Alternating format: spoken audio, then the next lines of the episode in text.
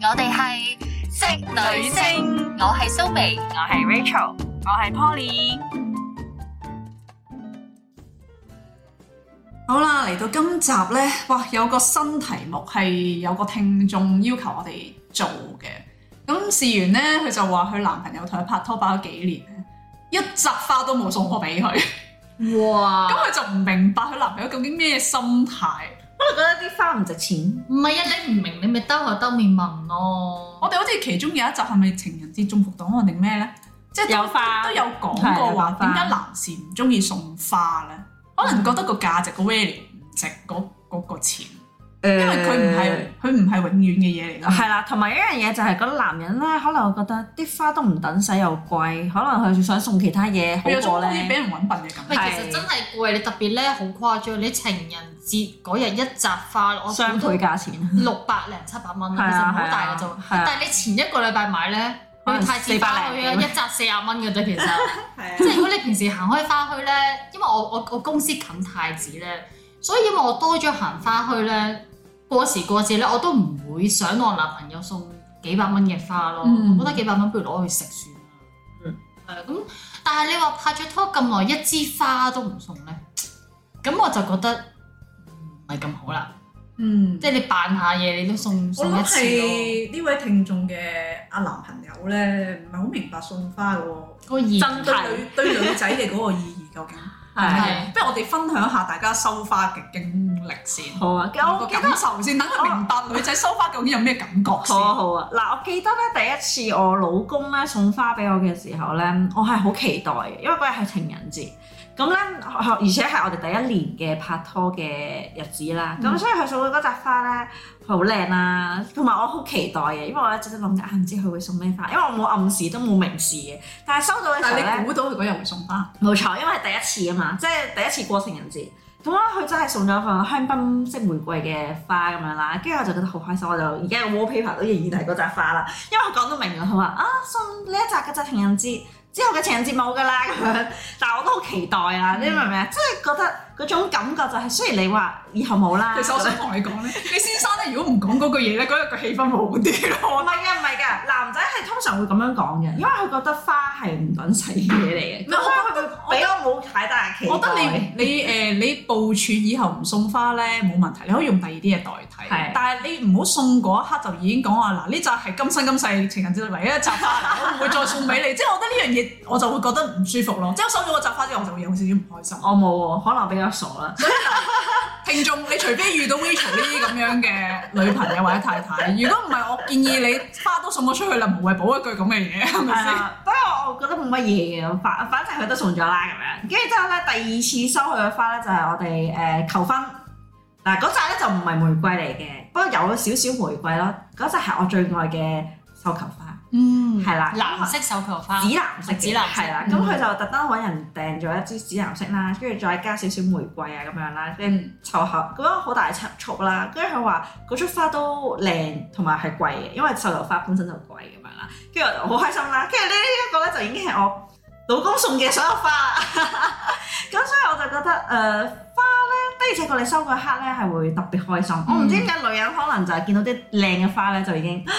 乜都聽唔到啊！因為佢講嗰啲咩求婚嗰啲嘢咧，其實我唔係好記得嘅。不過我就係記得扎花好靚咯， 嗯可能比較膚淺啦，嗯，咁頭先你都講啦，女仔收到啲靚嘅嘢咧，無論係乜都會開心嘅啦，即係鑽鑽石頸鏈乜都好啦。咁、嗯我記得我嗱，我而家嘅男朋友即係我嘅初戀啦。嗯咁、我嘅第一扎花都係來自佢嘅。可能。嗯咁我記得第一扎花咧，佢係自己整嘅，嗯係我諗二十朵嘅玫瑰啦，佢嗯用嗰啲軟膠咧，跟住自己喺度折咗一束嘅玫瑰啦。嗯，唔知喺咪度啊？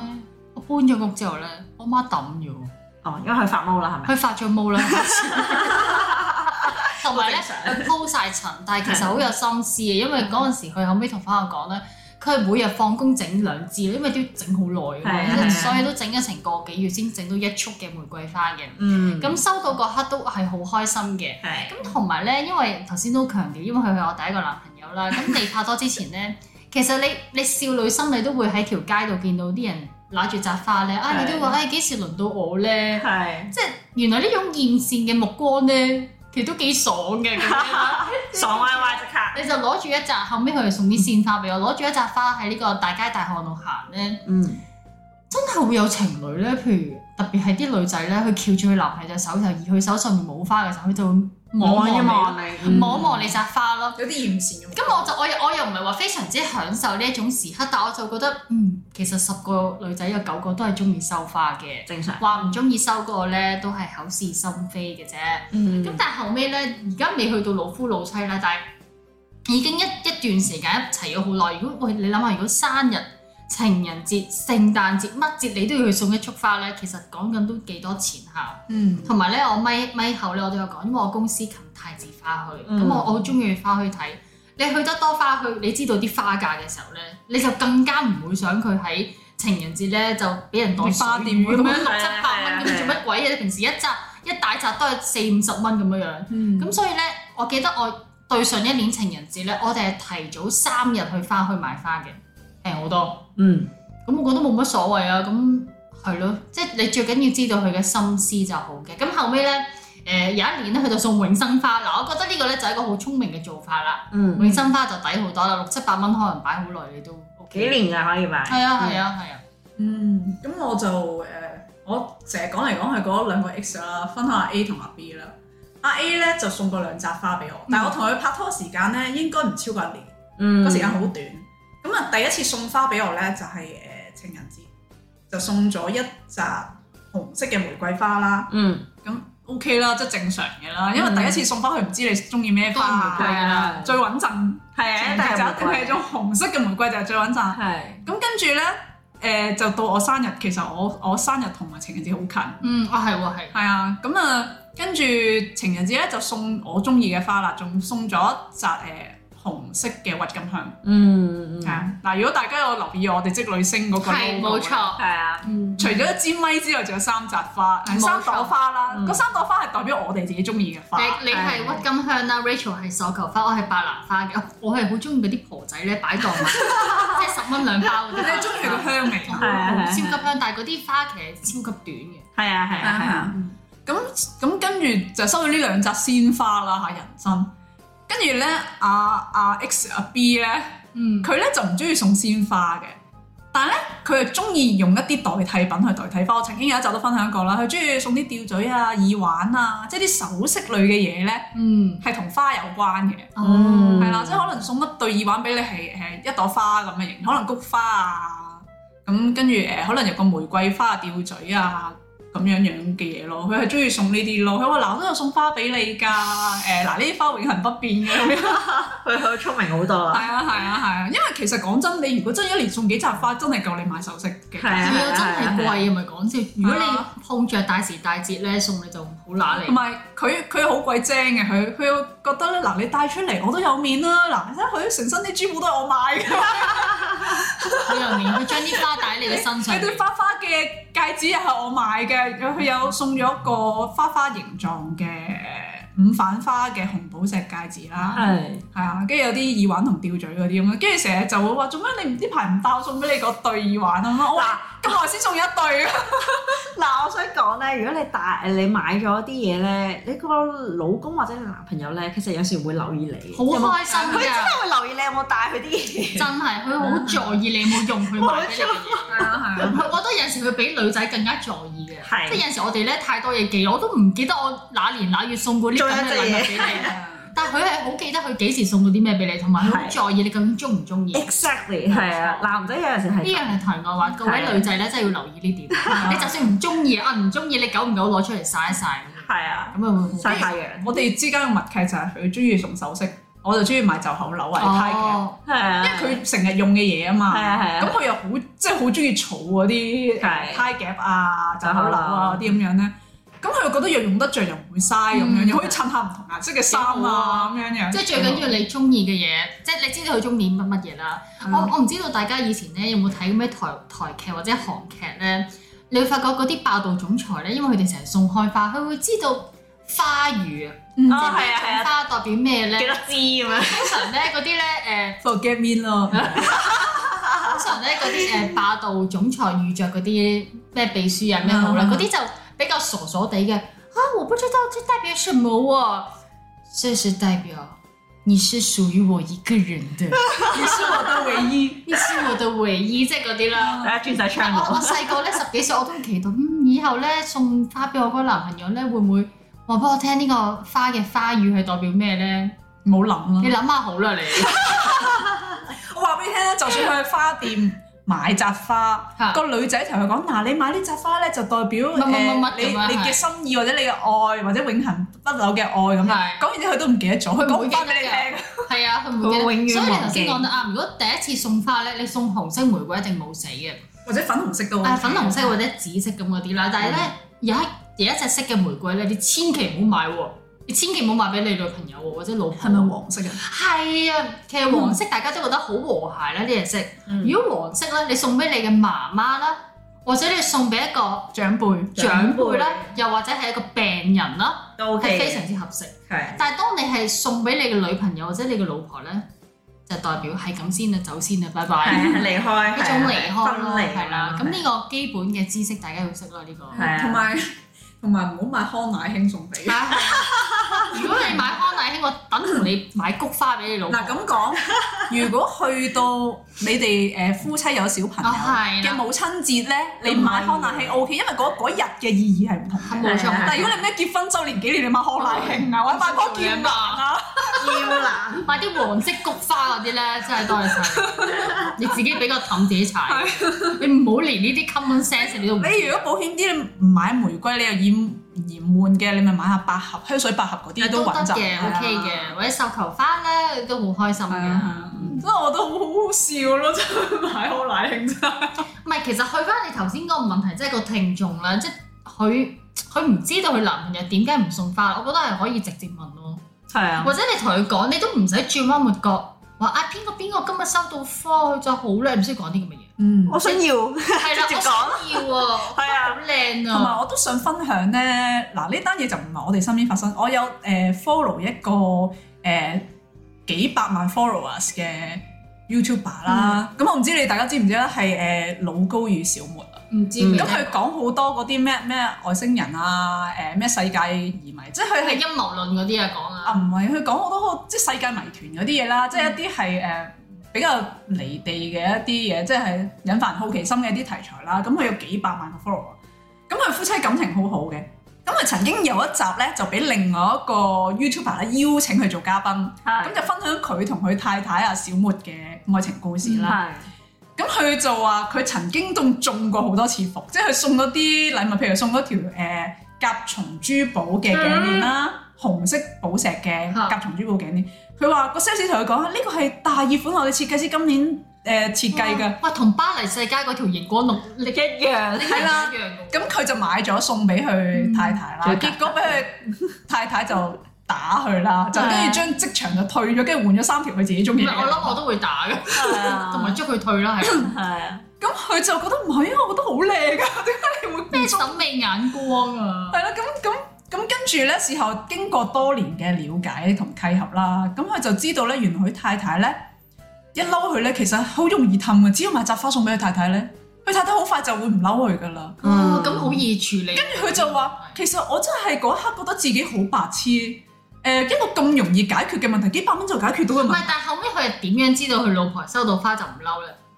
誒佢、就係有一次就係佢太太嬲佢，跟住佢買禮物同埋買花送俾佢太太，跟住佢太太可能就好直接咁同佢講，其實我哋女仔冇你哋男仔諗得咁複雜，係啊我哋就係中意啲好簡單同靚嘅嘢。一扎玫瑰就搞掂晒所有嘢，唔使食係啦打邊爐啦，真係。咁佢就開始咧就識得用呢一樣嘢，嗯佢佢、當佢 get 到咧，雖然頭先我哋講啦，好多男人覺得花唔值錢啊，花本身就係唔值錢但係嘅如嘢果。你同個男人講呢扎花可以解決到你老婆嘅怒 氣咧，佢即刻買落係。係啦，但係嗰刻佢咧就就重新對一扎花嘅定義同個價值咧重新評估過。嗯佢覺得係筍嘢嚟㗎，係係啊，好重要啊，係一個法寶嚟㗎。係啊因為真係萬事萬靈，佢形容到係，佢話每次佢太太嬲佢嘅時候，只要買扎花，誒跟住再花言巧語幾句氹一氹佢，認下低威啊，俾啲俾翻下台階佢啦，佢太太好快就會哦完，。其實都係嘅，其實都係啊。嘅女人好易氹，其實我都 覺得我哋心思好簡單，你冇諗到我哋好似好複雜咁啊係樣啊。喂，咁我又講下另一個話題咧。咁我就前排咧就睇到 she.com 咧，咁通常都有啲專欄，咁有個作家咧，應該叫朱佩君。咁佢個題目咧就係話，究竟女仔中唔中意喺公司度繡花咧？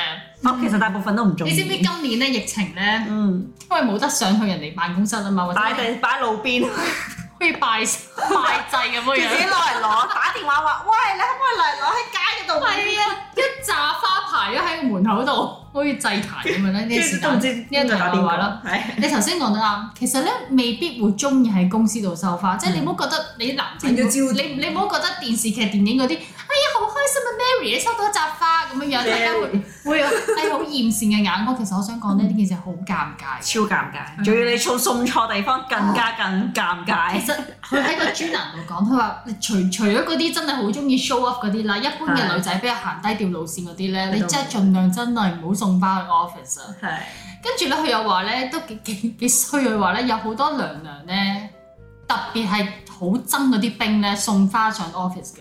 因為佢成日都幫佢處理。唔係啊，佢因為咧，因為啲兵見到咧，哇！阿娘娘有收有花收喎、跟住佢佢就會覺得你係咪已經有男朋友有咧？主啊，明花你已經有棉花，咁我退下啦。咁啲娘娘就少咗啲兵咧，搞幫佢服務彎晒佢個 value。冇錯，你搞彎就係佢個計劃添啊！咁所以你其實呢樣嘢咧，等同於你你喺大街大巷求婚一樣嘅啫，即係你你大街大巷唱唱千祈唔好唱張學友嗰首歌，我所以真係頂你其唔實我覺順啊。嗯得咧，即係電視劇就好多時唔到係真係唔即係佢會覺得啊到㗎追女仔要送花，嗱追女仔送花冇錯，但係嗰個女仔同你首先確定咗關係，係係啊，冇錯，即係如果佢已經係你嘅女朋友嗯啦，而你仲喺度追求佢嘅階你段，可以係啦，即係你仲同佢拍緊拖啊係係嘅，你想令到你哋嘅感情更進一步，或者俾啲新鮮感佢啊咁樣。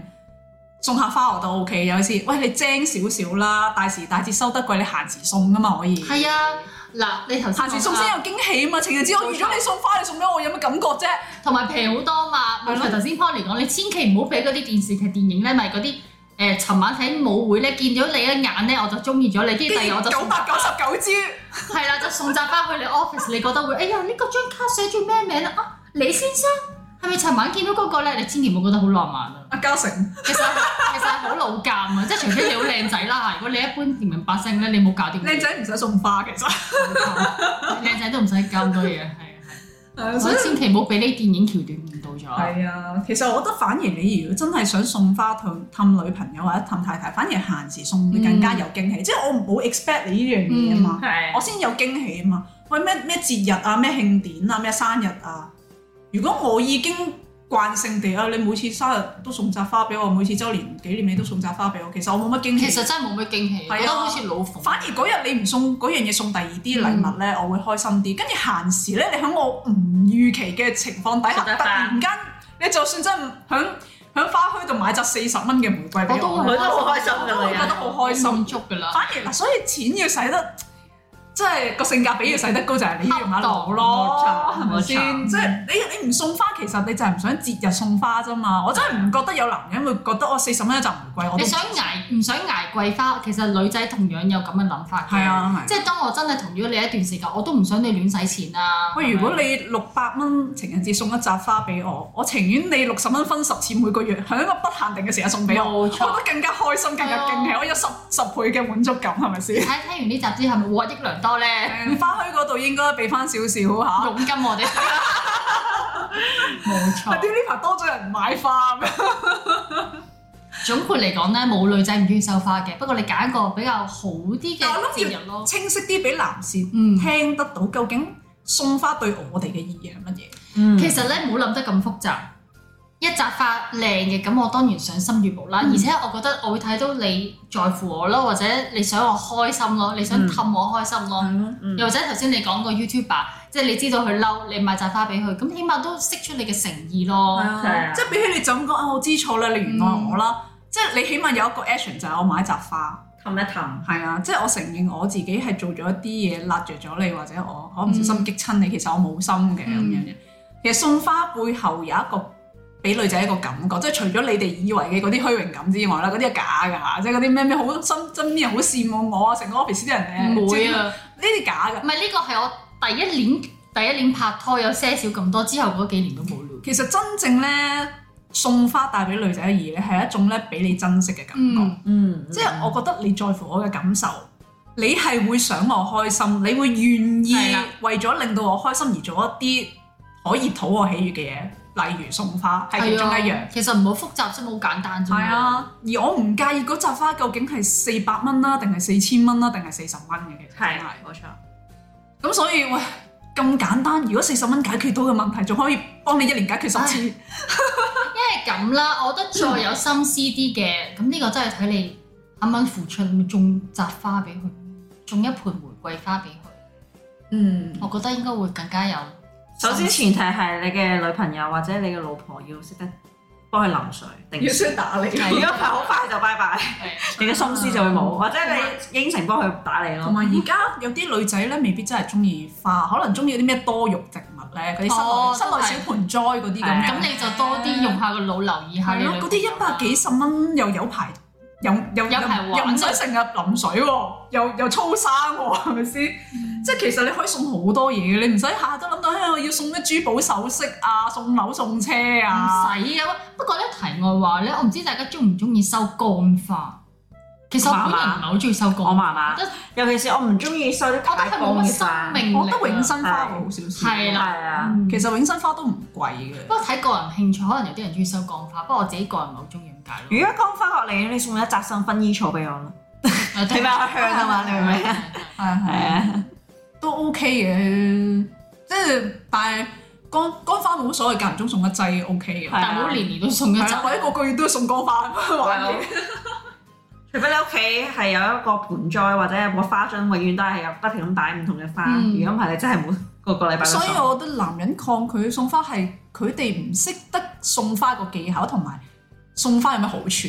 同埋好似你話齋，佢唔明唔係好明白送花個意義啦，同埋講到尾都係錢嘅問題啦。覺得哇，得個一個禮拜貨仔，錢嘅問題解決咗啦，你唔好揀節日先送花，係啦，平時其實好平嘅咋，花墟一百幾十蚊以內送到嘅嘢，一年可以送十次添。冇錯，人哋又覺得佢個男朋友，哇！你你男朋友都其實幾幾錫你㗎喎成日都送花俾你嘅咁。係啦咁樣，但佢唔知送十次，等於你平時情人節送一次。係啦，嗱啊錢嘅問題解決咗咯喎，嗯送花嘅意義解釋咗啦，因為你珍惜我，你會氹我開心，你願意做一啲嘢氹我開心，所以你送花俾我，呢個係其中一個氹我開心嘅方同法。埋萬事萬靈，你激嬲咗佢，呢個係一個最簡單直接同埋唔會有鑊氣嘅一個。冇錯你送第二啲嘢，好似頭先講話咩老甲蟲老頸高鏈啊啊，高山送甲蟲頸鏈，喂嗰嗰條頸鏈可以換三條手鏈嘅，但係居然佢太太仲要啊打佢一鑊。我一定唔會死 㗎。係啊，係啊係啊，即係你送花係好穩陣，又氹到對方開心嘅一個方法。嗱，錢又解決咗啦，意義又解決咗啦，你仲抗拒啲咩咧？快啲買啦！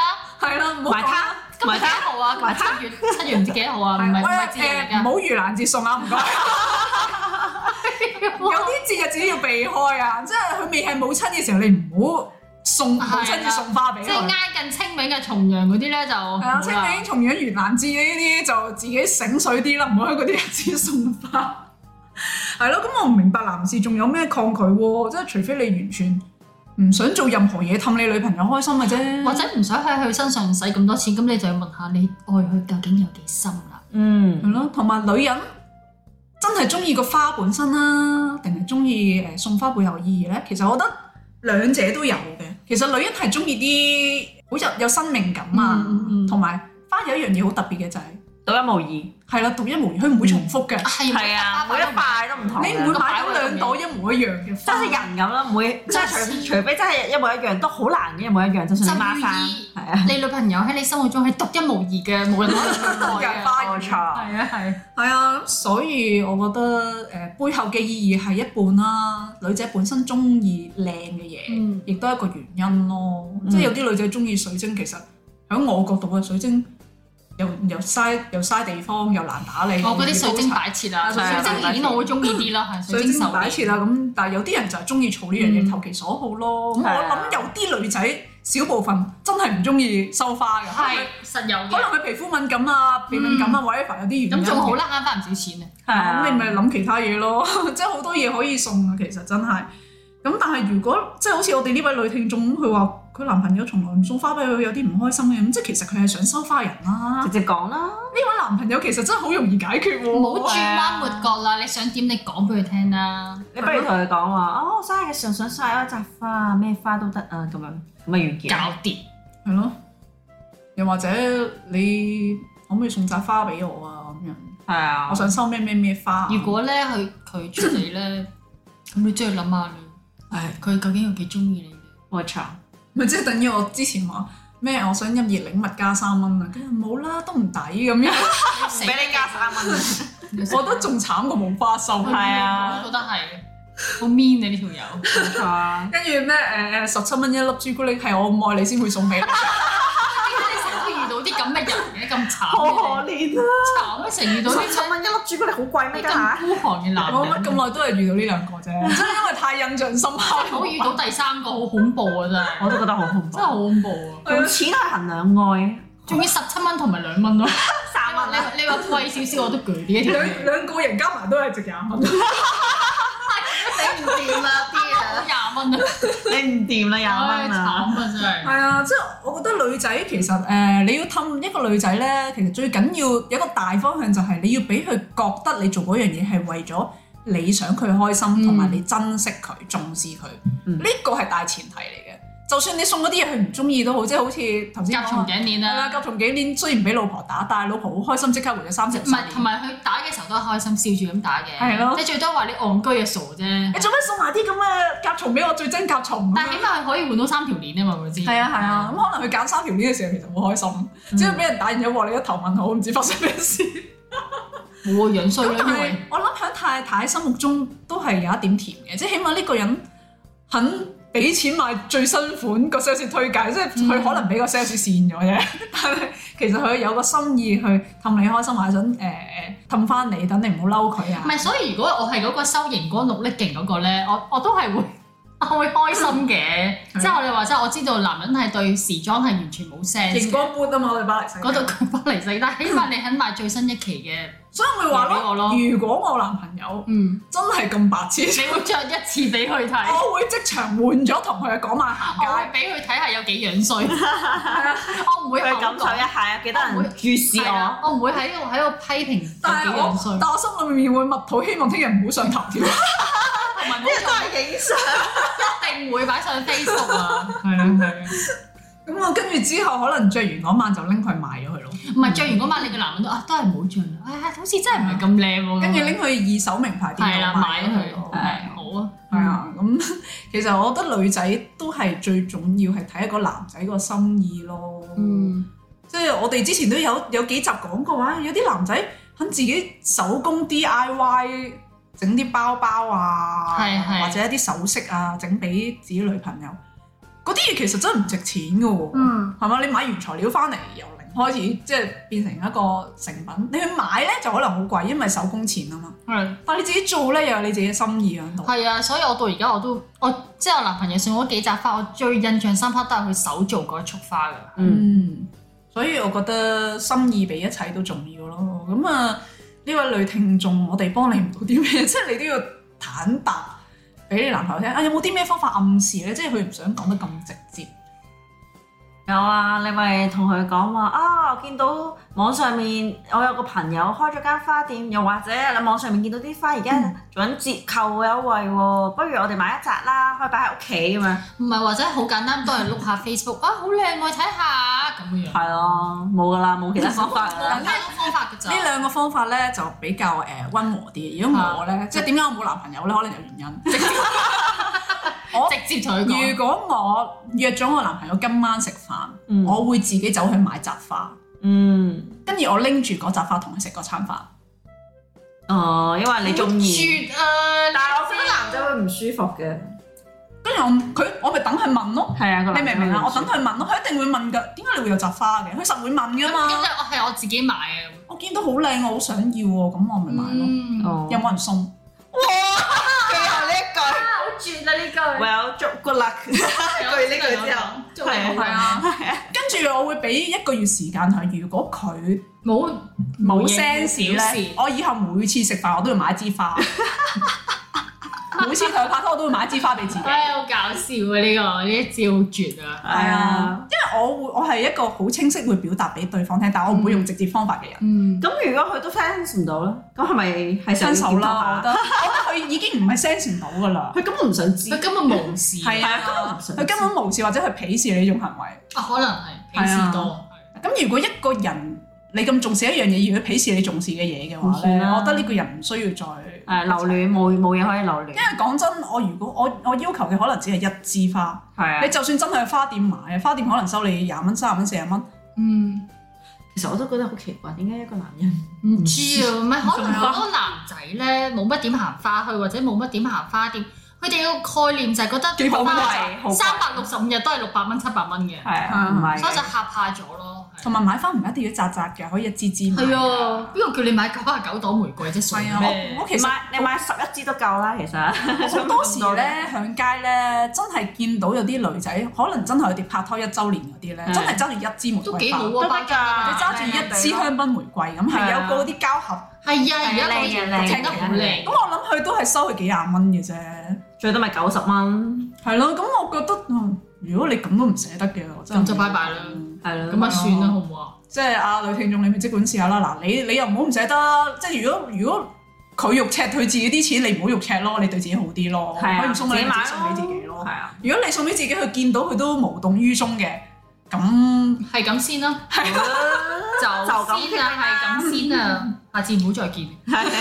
係啊。咁啊，如果佢睇完呢集翻去都冇間住嘅，咁以後就每次買一支玫瑰，跟住一齊食飯，跟住一齊睇戲，好尷尬成個場係面。啊，跟住睇下佢幾時先買。買下我都冇人咯，費事嘥錢做俾你。拜拜啦，唔好講係咁，啊多啦。咁我就我會辛苦，我俾個時間咯，可能三個月內嗯咯。係啊如，果三個月都無動於衷都冇花收嘅話，我就真係覺得要可以拜拜。拜噶啦，係啊。即係唔係話啊？你唔啊唔送花俾你就要同我分手啊？你咁咁即係唔咁係幼個稚，花嘅問題，係你唔 care 我啊係我需要呢樣嘢。係啊，我想我想你送扎花氹我開心，呢即個係我而家唔係每次出街帶粒鑽石出嚟喎，係係啊，都唔同埋係焗你買包包我或者唔買係鑽石要求你每次都送我，唔係叫你次次出嚟同我食餐飯係睇場戲都送我，就係哦呢一刻我想好想你送一扎花俾我，咁樣嗯就係咁啦，呢個係方法， 你自己諗啦，即係嗱，蘇眉同阿 Rachel 嗰啲比較婉轉啲嗰啲啊，好靚啊乜乜，但係我覺得男人係 get 唔到，冇辦法啦。你女人好多直男啊呢個世上界親網乜都話靚㗎哦啦，咁啊係，扭你都話靚㗎，咪係咯，哇呢海景酒店好靚，唔通我日日 book 間海景酒店啊咁啊哇啲凳樓好靚啊，係咯係咯，即係有好多直男係真係唔識諗呢啲嘢嘅， 所以就誒祝你好運啦！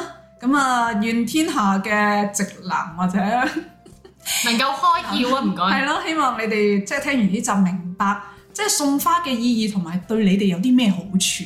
哦，我哋為你着想，但除非你冇女朋友，你唔 care，或啊者你你根本上都想借啲嘢同你女朋友分手。如果你想維持你同你女朋友嘅關係咧，你領略到送花嘅好處嘅時候，你會覺得呢個好處大過你付出嗰幾百蚊嘅壞處嘅。嗯係啊，再加上我哋頭先介紹咗啲方法俾你啦，六百蚊送一扎啊，定係六百蚊送十扎咧，你自己可以揀嘅，即係麻煩少少去花墟買咁解嘅啫。 誒，花墟都啲 packing 都唔太差嘅，其實真係係啊。咁啊，你自己諗下啦。嗱，誒優惠計劃推出咗俾你，送花嘅方法、時間、地點啊、方式全部提供晒俾你。如果咁都唔送嘅話，就拜拜。希望你女朋友聽唔到呢集啦。如果唔係，真係幫你唔到。好啦，咁我哋下集再見啦。拜拜。拜。